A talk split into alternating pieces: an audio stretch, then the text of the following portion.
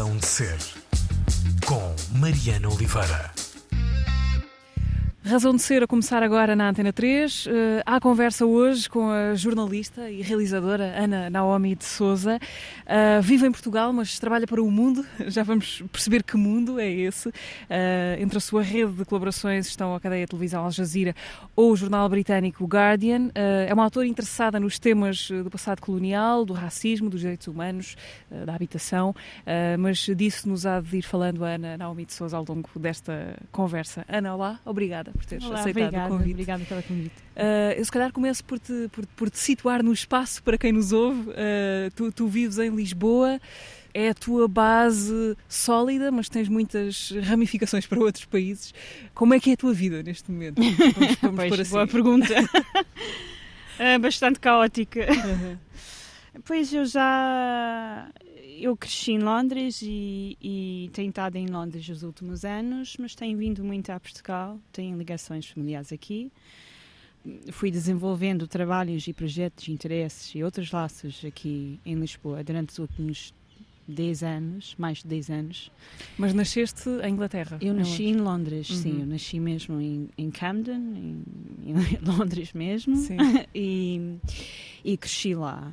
Um, o meu pai nasceu cá, em Lisboa, de mãe irlandesa e pai português. Uh, e foi bastante novo para a Inglaterra. E ele cresceu uh, o resto da infância na Inglaterra. Uh, mas pronto, os meus avós estiveram cá e eu vim aqui bastante na minha infância, não a Lisboa, mais ao norte. Ok. Os teus avós portugueses? Sim, o Sim. meu avô português, no Ok. caso, e os meus bisavós, que ainda eram vivos. E sempre tive muita ligação com Portugal neste sentido. E hum, foi só nos meus 20 e tal que comecei a frequentar mais Lisboa. E e pronto, fiz amizades aqui, comecei a me interessar também por, tra- por trabalhos e, e desde então tenho vindo com muita frequência passar cá temporadas enquanto puder, um pouco vida de freelancer, não é uma vida profissional que permite isso, felizmente. E desde o ano passado, a meio de pandemia, decidi vir para cá e, e fui ficando, basicamente. Portanto, agora estás a viver e não a passar uma temporada. Exato, exato. Apesar de apesar de que tenho projetos pendentes eh, atuais em Londres, portanto vou bastante, tenho ido bastante e vou agora passar uma uma grande temporada lá também. Pronto, estou sempre nesse a tentar me estabelecer num sítio, mas está difícil também porque tenho desenvolvido uma prática profissional e que não me permite cortar ligações com vários sítios. Mesmo estando lá, não consigo estar totalmente lá e cá também não tenho conseguido também estar. E co- como é, que, como é que foi a tua. Era muito fácil para ti, nascendo em Londres, num contexto completamente inglês, à parte da, da tua relação familiar, eh, não teres mantido nenhuma relação especial, especial com o país. Porque é que a ligação a Portugal manteve-se como? De que maneira ao longo do teu crescimento? É uma história um pouco complicada. Hum, o meu avô voltou para Portugal. O meu avô foi exilado de 1970 até 74, até o 25 de Abril. E sempre quis voltar a Portugal. E voltou a Portugal. Esteve em Londres. Eh, voltou a Portugal eh, mais ou menos a partir de 83, que é o ano, o ano em que eu nasci. Hum, e a minha avó não queria voltar a Portugal. Portanto, eles continuaram casados, mas a minha avó morava em Londres e o meu avô morava cá em Portugal, no mínimo. Um, e eu passava as minhas férias indo com a minha avó eh, e o meu irmão também, eh, encontrando com, com o meu, a minha avó, encontrando com o meu avô e Sim. na casa dos meus bisavós. Portanto, eu, eu passei muitos verões eh, de infância e temporadas muito marcantes eh, naquela, naquele ambiente. Ok, portanto, esse trânsito era familiar. Era ti. familiar. Uh, mas eu não cresci, por exemplo, a falar português em casa. Ia-te perguntar Um, isso, como é que era a, língua? Era o inglês? Era o inglês. sim. Na minha casa, uh, a língua franca era inglês. não é? A minha mãe também cresceu no Sri Lanka, a falar crioulo de francês. Portanto, há várias línguas na nossa família. A nossa língua franca é, é o inglês. Mas eu sempre tive uma ligação muito forte com Portugal, se calhar sentimental e, e de afeto. E quando chegou a altura de ir para a faculdade e escolher o que estudar, eu estava muito com muita vontade de estudar português. Já falava um pouco, mas falava mal e Pá, e quis desenvolver este, esta parte. E foi o que fiz, portanto. A partir daí comecei mesmo. A... Foi quando eu comecei a vir a Lisboa, passar mais tempo para conhecer e. E acabei me formando em letras, em português e alemão, no caso. Em Inglaterra. Em Inglaterra. Sim. E fui para. Fui para a tradução. Fui mais ou menos por acaso para a tradução, mas é onde eu cheguei. E fui primeiro uh, trabalhar em Cabo Verde e de Cabo Verde eu fui para Angola, sempre como tradutora. E tive dois anos. De português para inglês. De português para inglês, exatamente. Uh, e passado dois anos e meio neste trabalho, decidi voltar para a Inglaterra e fazer tradução. A fazer tradução, não, desculpa. E fazer comunicação social, fazer jornalismo. E ser jornalista. Sim.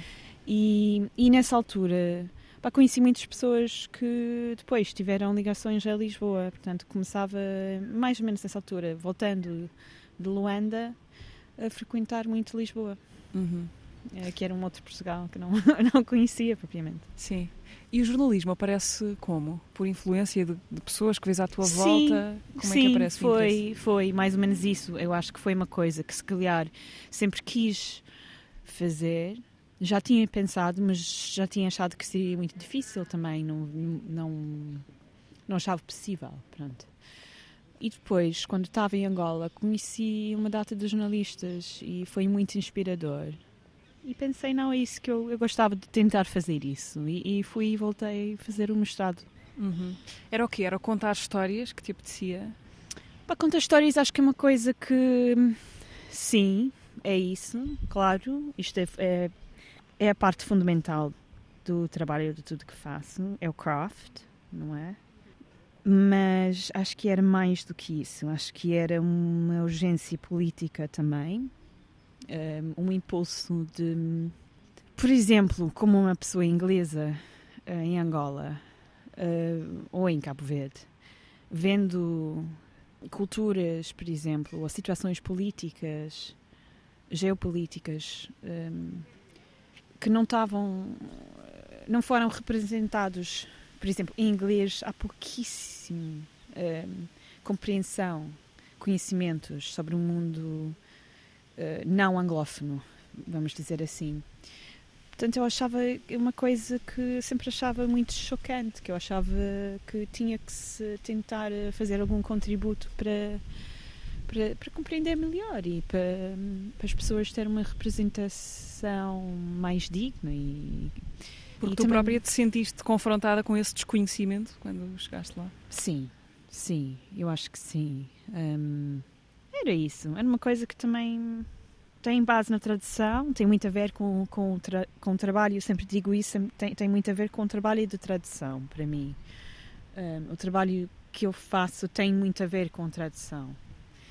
E eh, venho de uma família de muitas culturas e de muitas línguas e cresci num país em que raramente vias isso refletido na forma de falar sobre história, de falar sobre cultura, eh, várias invisibilizações em vários níveis, não é? Portanto, uma coisa que acho que foi acumulando. Já vamos desbravar alguns desses uh, teus trabalhos no jornalismo nos últimos anos.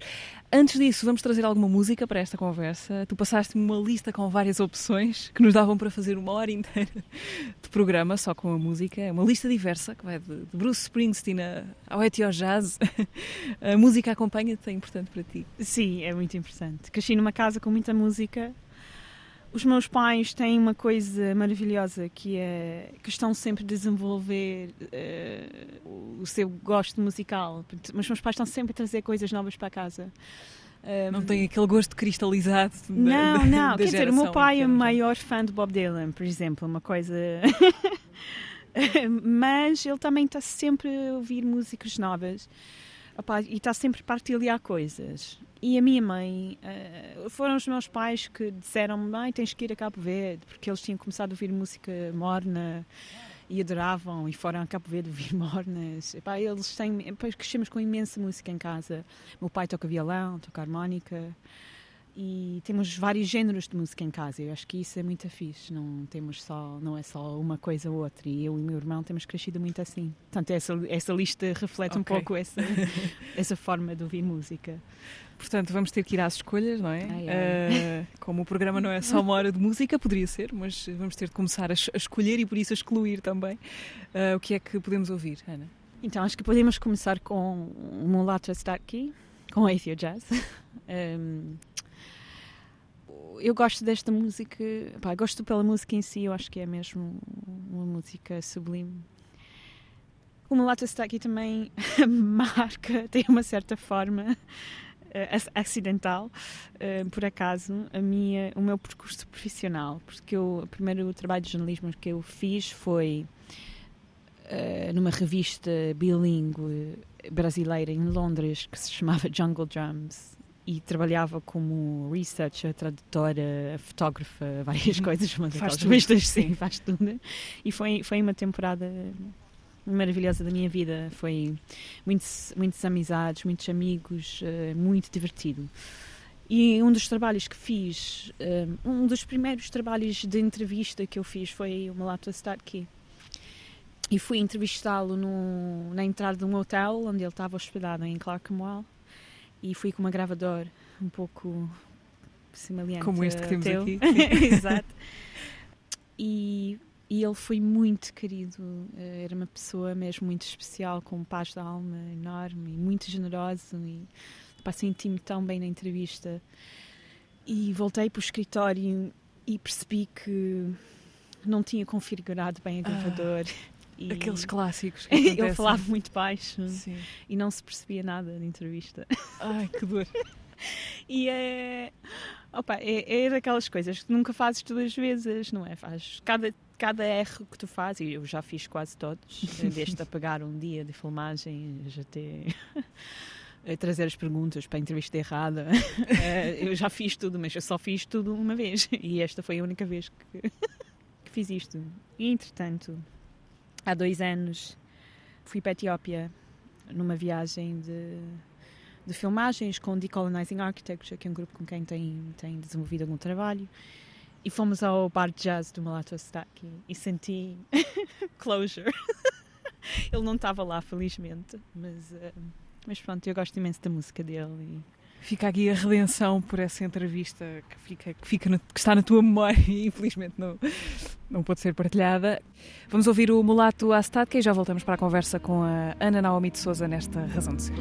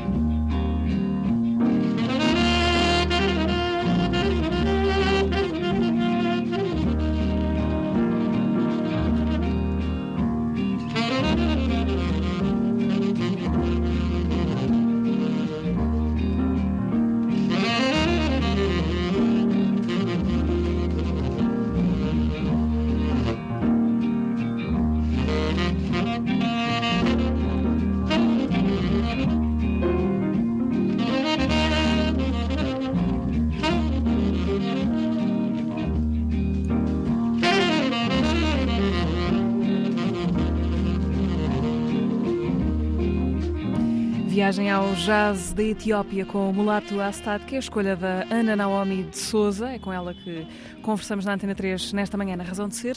Um, Ana, eu apresentei-te como jornalista e realizadora uh, de vários documentários que já fizeste, já falaremos de alguns deles, mas queria perceber se ser realizadora para ti é uma derivação do jornalismo uh, ou se é uma coisa que, que preferes manter à parte, não misturar com outras, que te pode levar por outros caminhos. Eu, eu, comecei a fazer documentários completamente por acaso, porque eu entrei no Al Jazeera como estagiária e fui parar no, no, no departamento de documentários, programas e daí depois documentários. Portanto, eu comecei, não era necessariamente um plano, embora eu acho que faz todo sentido do mundo eu ter acabado ali. Um, agora, Uh, os primeiros trabalhos que, re, que realizei, que fiz, uh, são muito jornalísticos, os documentários, e e se encaixam claramente num formato uh, televisivo, documentário de televisão. Um, agora, hoje em dia estou a trabalhar uh, de uma forma muito mais. Que, que, está cada vez mais longe de certos aspectos deste, destes formatos, mas por outro lado, para mim há certas coisas que levo deste jornalismo que, que acho que são muito importantes há uma certa, uma certa rigor é, em termos de, das relações, se calhar, que acho que tem a ver com o jornalismo. Para mim é muito importante, uh, tem sido muito importante tentar chegar a uma audiência mainstream. Um, não vejo o meu trabalho como um trabalho de arte, por exemplo, e tendo ver o compromisso político como mais importante do que o compromisso artístico, para mim. Agora, os trabalhos mais recentes que, que, que estou a trabalhar e desenvolver são mais para o artístico, são muito longe dos primeiros trabalhos jornalísticos que fiz. Que estão a acontecer neste momento? Sim. Uh, ok, podes falar disso ou não? Não? Ainda todos. ok. Al Jazeera, vamos, vamos por aí, um canal com quem tens mantido uma relação há, há bastante tempo, de maneiras diferentes, julgo eu. Começaste como estagiária, disseste agora. Uh, entretanto, tornaste freelancer. Como é que é a história? Como é que chegas à Al Jazeera, em primeiro lugar? Al Jazeera foi um espaço uh, muito único na panorama mediática inglesa, digo, na Inglaterra, porque claramente não é inglesa, é um, é um projeto do Qatar e enraizado no, no Global South, não é? No, mas para mim, como estudante de jornalismo na Inglaterra, a procura de, de, de plataformas ou de sítios onde eu podia trabalhar e experimentei vários. A Al Jazeera pá, não tinha nada a ver com, com os outros. Eh, era um espaço que via realmente um, o resto do mundo de uma forma que os outros uh, canais e jornais não não conseguiram. Um, e era populado por pessoas como eu que eram third culture ou pessoas de filhos de imigrantes de várias raízes eh, misturas um, que falavam várias línguas portanto era um espaço de trabalho muito único onde eu me senti muito em casa mesmo antes de ir para Al Jazeera quando Al Jazeera lançou foi em 2006 eu entrei em 2009. Eras estudante de jornalismo? Não, na altura em, já em 2006 eu estava em Cabo Verde. Ah, ok. Uh, na altura, mas acompanhei mas, e sempre soube que era um sítio que acho que onde eu conseguia me ver a trabalhar, que não era o caso de qualquer outro uh, canal ou plataforma, sinceramente.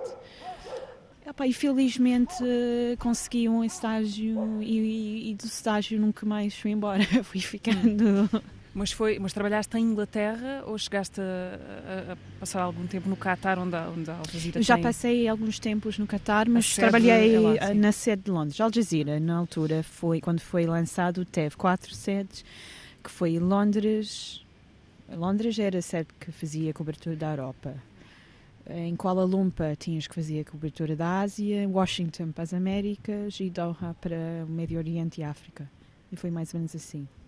Mas eu desde muito cedo comecei a fazer trabalhos uh, em, em, todo o mundo, pronto, porque é assim também que o canal funcionava. Uhum. Portanto, eu viajava bastante já desde o meu segundo ano. E, portanto, entretanto, vais parar ao tal grupo de, de, de, de, documentários.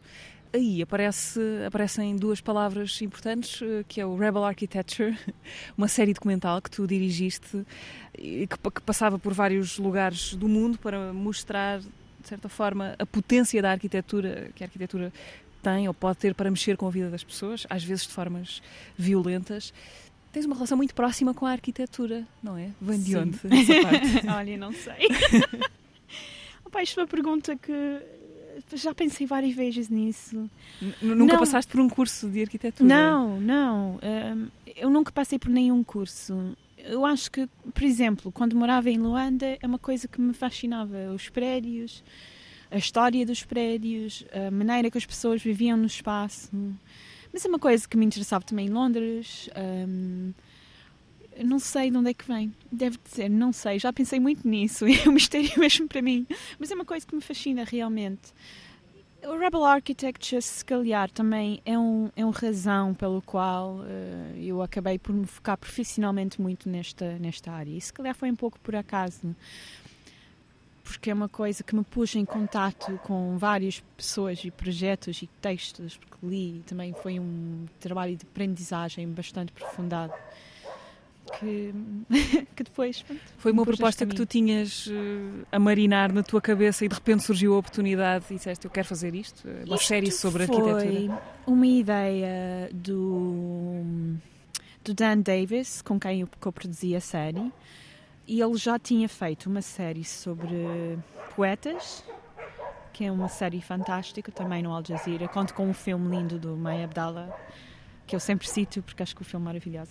Pronto, eles fizeram uma série sobre poetas e sobre outra coisa, outra, já não me lembro, mas pronto, sobre poetas.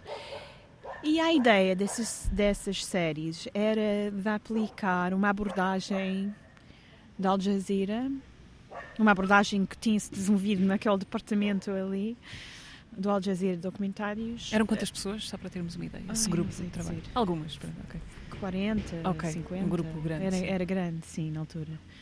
Eh, Havia uma série de princípios eh, metodológicos, por exemplo, eh, em escolher quem fazia o documentário, qual era a ligação desta pessoa com o, o sujeito ou com o terreno, para tentar quebrar um pouco o modelo do homem branco que domina, dominava a televisão britânica, que vai para o Quênia ou vai para Sri Lanka fazer o que quiser. Um, E que volta para contar como foi. a Exatamente, e, e traz a sua perspectiva muito autoritária, não é? Pronto, era tentar quebrar um pouco isso, procurar outras pessoas, procurar pessoas que podiam hum, ter um. Não necessariamente na busca de uma autenticidade, porque acho que isso também é problemático, mas que tenham alguma ligação mais interessante também. Era isso, hum, era fazer filmes sem voz off, que também não tem aquela cena da voz, voz de Deus, Voice of God, não é? Aquela, também não ter aquela co- coisa autoritária de dizer o que, que pensares. Um formato de documentário observacional em que as pessoas têm um espaço e na observação acabas por aprender alguma coisa sobre a sua prática, a sua experiência, o seu espaço. E também, no caso do Rebel Architecture, precisamente, a tentar encontrar formas de trabalhar e fazer coisas que não eram exploradores, exploratórios, e que tinham ali realmente alguma coisa de um compromisso sério, político, social, ecológico, ambiental, pronto. Para que países é que te levou o Rebel Architecture? Foi um período em que viajaste muito nesse? Eu fiz dois dos filmes, que era o, o Guerrilla Architect, que é o documentário sobre Santa Cirugueda, que tive, foi o piloto do- da série, portanto tive várias vezes na Espanha em Sevilla a gravar com ele. E ele foi realmente o modelo para todos os outros Rebel Architects, porque é uma figura muito comprometida, hum, é muito impressionante. E eu fiz esta e eu fui também para a Palestina para fazer uh, The Architecture of Violence. E os outros fiz uh, uma parte de produção, pós-produção, mas já não já com trabalhar com outros realizadores e com Dan Davis também. Já agora fica a nota que essa série, penso que completa, está disponível ainda no, no site da Al Jazeera, portanto uh, podem quem quiser vê-los é possível é possível ainda e recomenda-se.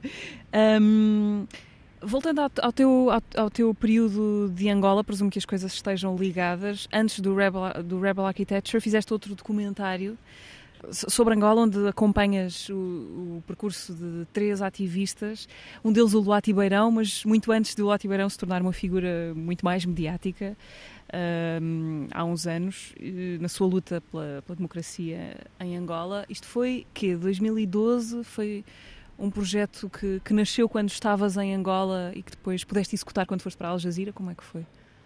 Um, eu tive um, consciência do fato de eu nunca tinha eu acho que havia um documentário sobre Angola em inglês se calhar do Unreported World não lembro não me lembro se era antes ou depois disso mas uh, eu não tinha visto absolutamente nada sobre Angola. Apesar de que nos anos 70 havia uma realizadora inglesa, Margaret Dickinson, que foi para Angola uh, filmar. E eu continuava sempre muito ligada a Angola, acompanhava as notícias, a situação política e também nessa altura especificamente 2011, 2012 que era a altura de Primavera Árabe, de de vários movimentos uh, surgirem, um, eu, eu acho que eu estava muito interessado nesta ligação do, da influência que isso estava a ter também em outros sítios que se calhar não eram tão visíveis, que, que era o caso de Angola. Isso, e pronto, havia esta série que era Activate, que estava a tentar acompanhar precisamente isso, era para, para fazer reportagens e documentários sobre ativistas uh, naquele momento, precisamente naquele momento, sim. E foi Aliás, é um momento assim muito surgiu. específico, pouco antes das eleições, é. que reelegeram ainda José é. Eduardo dos Santos. É. Como é que é o teu modo de ser documentarista? Uh, vais para lá, estabeleces os contactos lá, fazes muito trabalho prévio. Uh, aquilo que nós vemos não, não, parece minimamente encenado, portanto, vais atrás à procura do, do que é que aquilo te vai dar. Como é que funcionas? É, eu, um, os documentários que eu tenho feito, devo dizer que se eu pudesse eu teria passado muito mais tempo uh, a filmar uh, do que realmente passei, mas eu estava a trabalhar também dentro dos constrangimentos da televisão, os orçamentos e os, os prazos um, eh, de, uma, de, uma, de um canal noticiário, portanto, bastante apertados. Mas eu sim, eu sempre tentei trabalhar mais ou menos no, de uma forma observacional, portanto, eh, estabeleço quanto mais cedo possível a relação com a câmara, eh, com a presença da câmara, não é? Que é um, quase sempre o primeiro choque. Eh, e tento chegar até um ponto em que as coisas podem começar a, acontecer mais, mais naturalmente mesmo com, com a câmara. Sim. O ponto em que a câmara já não condiciona o que se está a Sim, passar. eu acho que provavelmente sempre condiciona. condiciona. E tive experiências. Um, depende também da, de onde é que está a pessoa com quem estás a filmar, um, porque é que está a aceitar a proposta. É uma coisa complicada e tem funcionado bem em alguns casos e não muito bem em outros. Mas eu acho que com a passagem do tempo, um, acho que é importante para mim ter mais tempo. Isso leva imenso tempo. Criar esta relação é, leva muito tempo e vale a pena investir neste tempo, uma coisa que nem sempre é possível na televisão. Até para depois poderes estar eh, em momentos que, que claramente não se combinam de hoje para amanhã. Por exemplo, no, nesse documentário de, feito em Angola, tu acompanhas uma espécie de reunião que os ativistas têm com o almirante que os vai ajudar a, a fazer uma espécie de ação pública sobre, a, sobre as eleições, sobre a, antes, antes das eleições. Como é que, por exemplo, como é que acabaste aí, nesse sítio? Eu acho que neste caso, aí que está, eh, em certos casos, tu tens muita colaboração, muita vontade de participar, de fazer, de fazer uma coisa junto com, com as pessoas com quem estás a trabalhar. Eh, no caso do documentário que fiz em Angola, do Light, do Imbanza e do Carbono, opa, já são pessoas que tornaram-se amigos. Um, é uma coisa que queríamos fazer juntos. Um, portanto, aí não era difícil, porque um, eles queriam trazer a câmara. queriam contar a história também. Queriam contar sim, a sua história. Sim, queriam ser acompanhados, queriam ser vistos, queriam. E, e quando é assim, é fácil. Também já, já tive a filmar em situações quando é o contrário. E tens que aprender a lidar com isso também.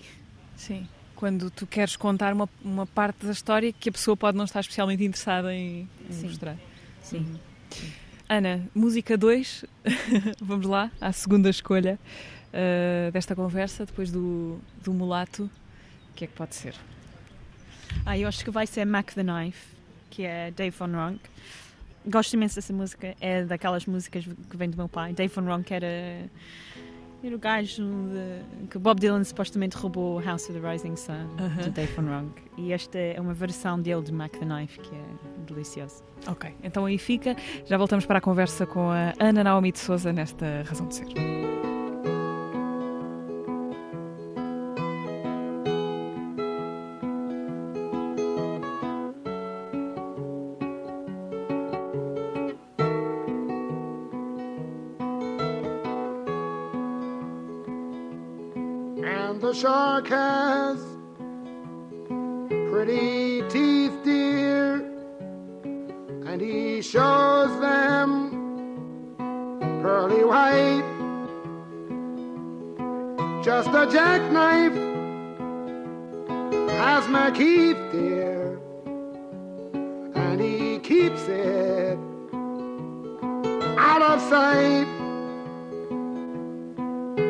Shark bites with his teeth, dear. Scarlet billows start to spread. Fancy gloves, though, where's my Keith, dear?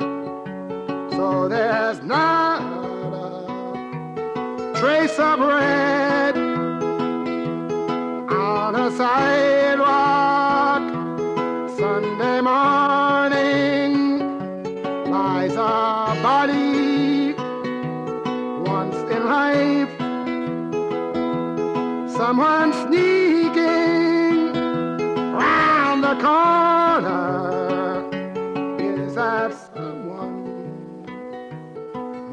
night.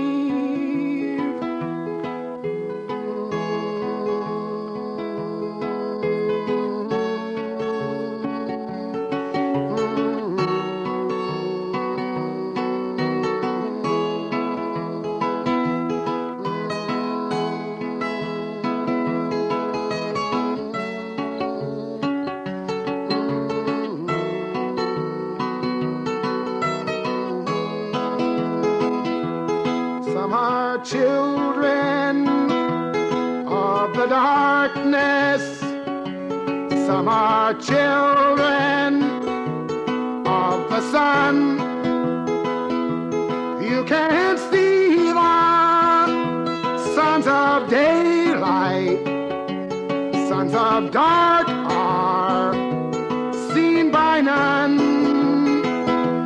And the shark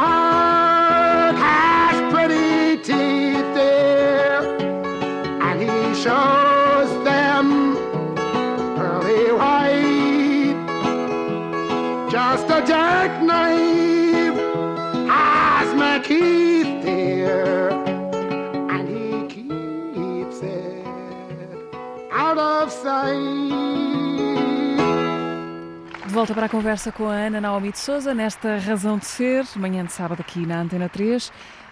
Um, Ana, voltando à Al Jazeera, uh, onde chegas como estagiária, onde trabalhas durante algum tempo, mas a dada altura tornas-te jornalista freelancer.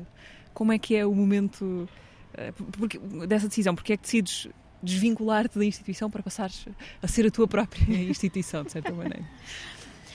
Olha, eu sempre digo que se não fosse uma série de circunstâncias completamente fora do meu controle, eh, eu acho que eu teria ficado na Al Jazeera. Era um ambiente onde eu gostava imenso de estar, apesar de seu posicionamento cada vez mais uh, complicado em termos de geopolítica, uh, eu, eu, aprendi imenso, tive oportunidades incríveis para fazer trabalhos que não teria sido possível fazer em outros sítios. Não teria sido possível fazer um documentário sobre Angola, sobre um grupo de ativistas em Angola, para o BBC, por exemplo, naquela altura.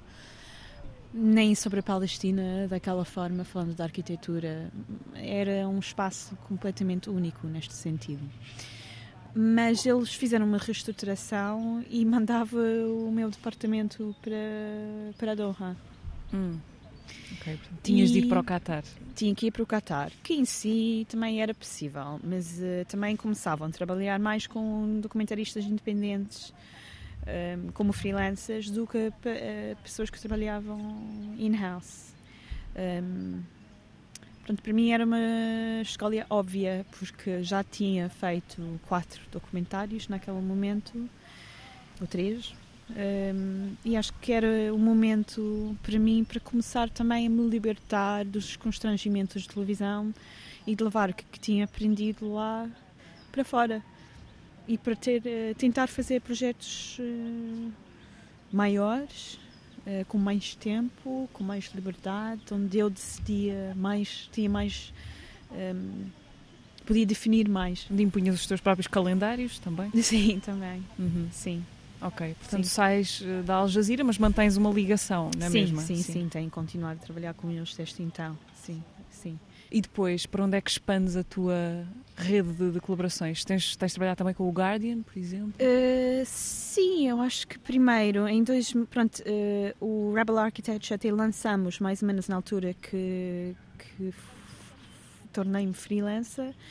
Portanto, Rebel Architecture teve um impacto bastante grande no mundo da arquitetura e passei um, bom tempo a fazer. Uh, a trabalhar ainda sobre o projeto, sobre a série, e a fazer screenings e fazer eh, a participar de vários eventos e e nessa altura também comecei a colaborar com a Forensic Architecture, que era um projeto do A.L. Weisman, com quem tinha feito o documentário na Palestina e que é um projeto que ele criou na Goldsmith.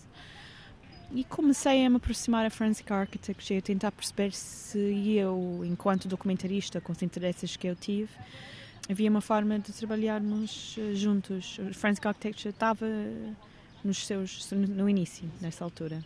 Uh, podemos traduzir isso por arquitetura forense, não sei se sim. a tradução é muito sim, sim, correta, é. mas é. basicamente é uh, perceber o que é que a arquitetura pode contar sobre a história de um lugar. Uh, não, é hum, usar a arquitetura para fazer investigação de, de crimes de Estado. Uhum ter um, tentar... da medicina legal quase. Exatamente, é daí o forensic, era mesmo sim. tentar trazer a arquitetura para fóruns um, jurídicos, um, tornar a arquitetura num campo de evidências, de provas e subverter alguns dos ferramentas da arquitetura contra o poder do Estado.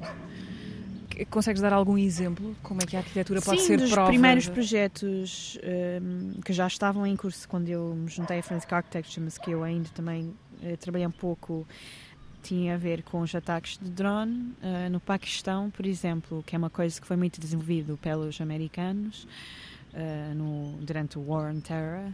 E, e neste, nestas investigações, a Forensic Architecture começou a desenvolver um tipo de testemunho situado, localizado, situated testimony, eh, em que faziam entrevistas com as pessoas que tinham sobrevivido a este tipo de ataque e em que usavam programas de arquitetura, aqueles programas que usas para construir uma casa virtual, três dimensões, paredes, dimensões, sim.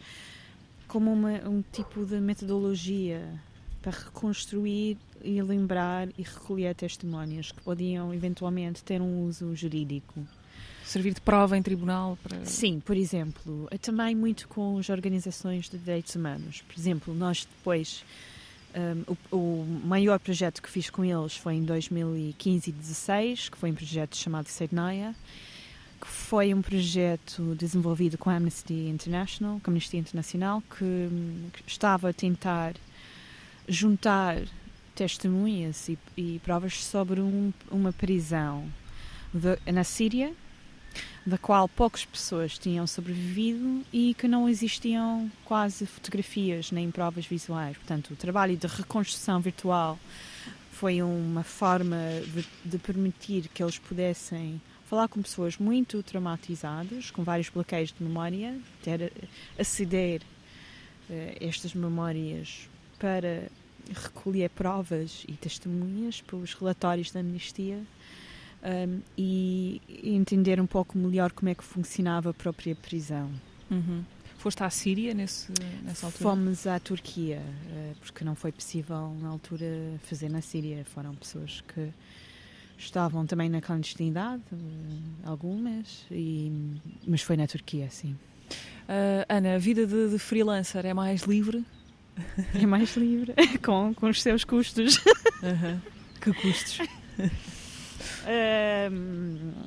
pronto, é, é, a maior questão é sempre económica. É, para fazer os filmes precisas de dinheiro, precisas sempre mais do que dinheiro do que as pessoas pensam. Os filmes são caros para fazer.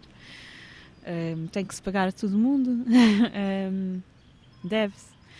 E esta parte é complicada porque não há muito dinheiro para, para documentários independentes. Um, este é um desafio enorme porque traz uma série de consequências. Um, a maioria das pessoas que fazem documentários um, são pessoas que, que, são bastante privilegiados porque têm essa possibilidade de, de sobreviver sem ganhar muito dinheiro, o que é um luxo. Pá, é, é, ser freelance é viver uh, numa certa insegurança e isso é uma, é uma coisa que dá uh, quando és mais jovem e quanto menos jovem ficas, uh, mais peso tem. um, mas pronto, traz as suas enormes liberdades ao nível do trabalho, não se compara. Desde que trabalhes independentemente, não é? Porque ser freelance em si, há muitas pessoas freelancers em vários ramos, mas um, eu acho que trabalhar independentemente das instituições é uma coisa muito diferente. Uhum.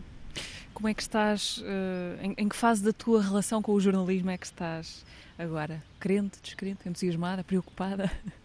Como é que está a saúde da profissão do teu ponto de vista? Pela tua experiência e pelo que vês à tua volta?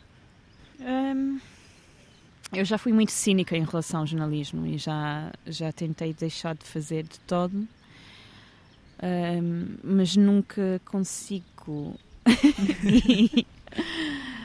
Ele percebe. Uh, é é aquela.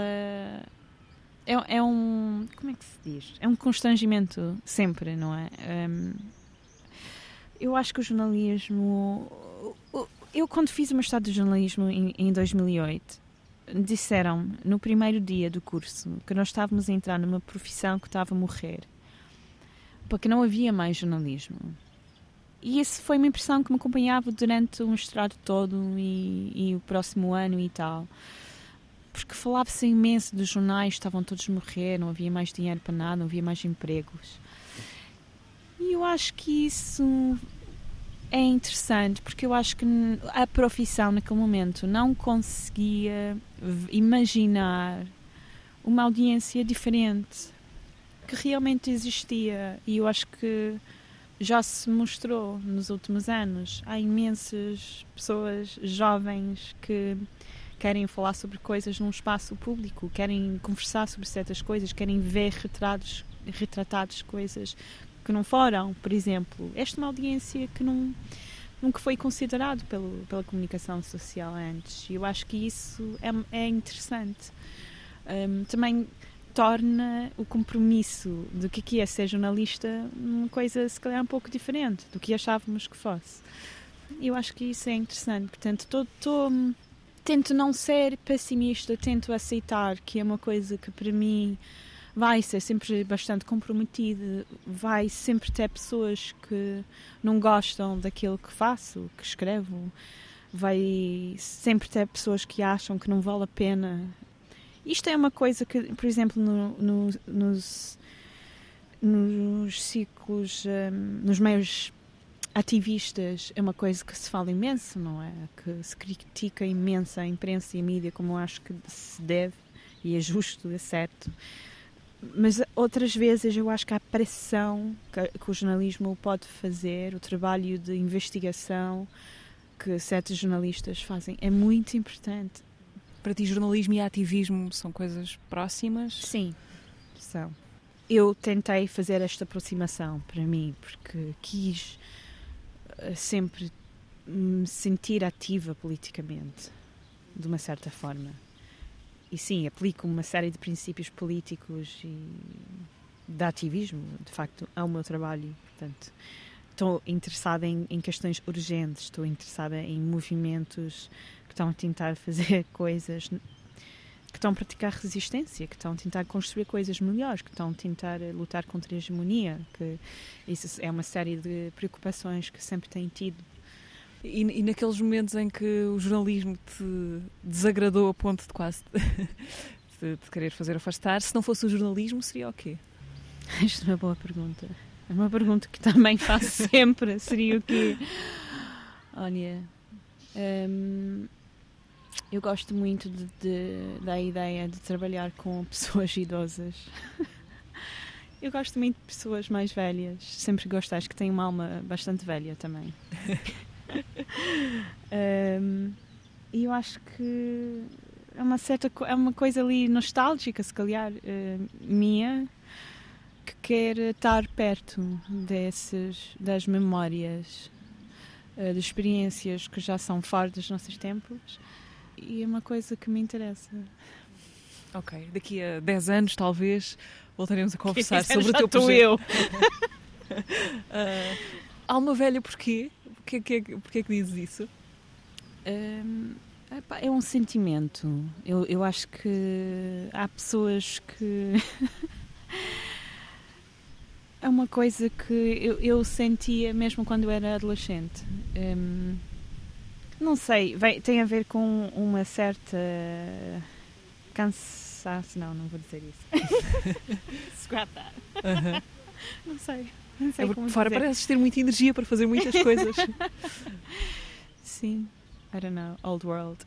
Uh, Ana, para quase a terminar, quero perguntar-te se há algum trabalho que estejas a fazer neste momento, que estejas prestes a, a lançar, que queiras uh, deixar para quem nos ouve, que é que podem ver de ti, para além das referências todas que fomos deixando.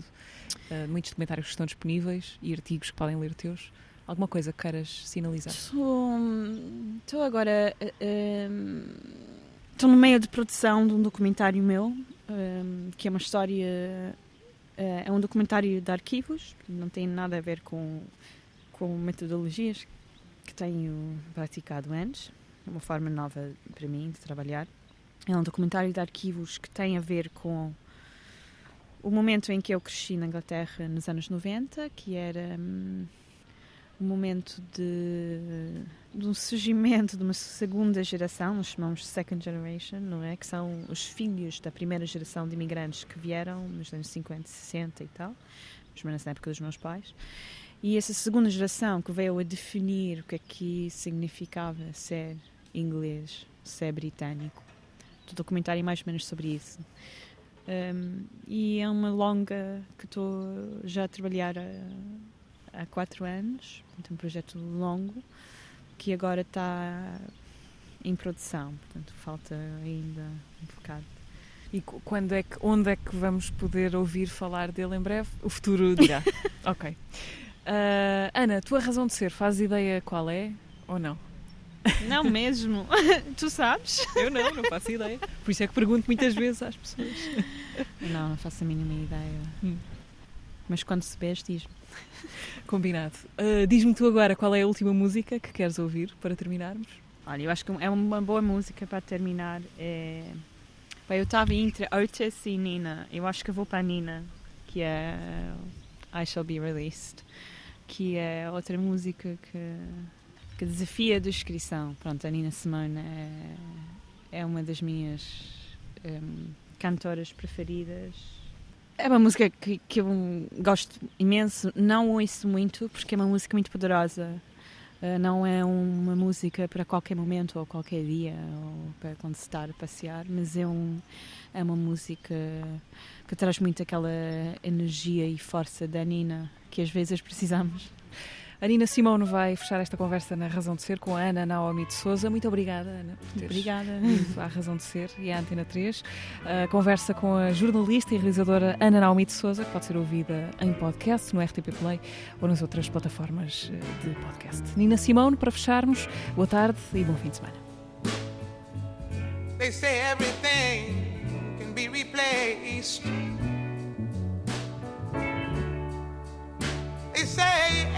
Distance is not near.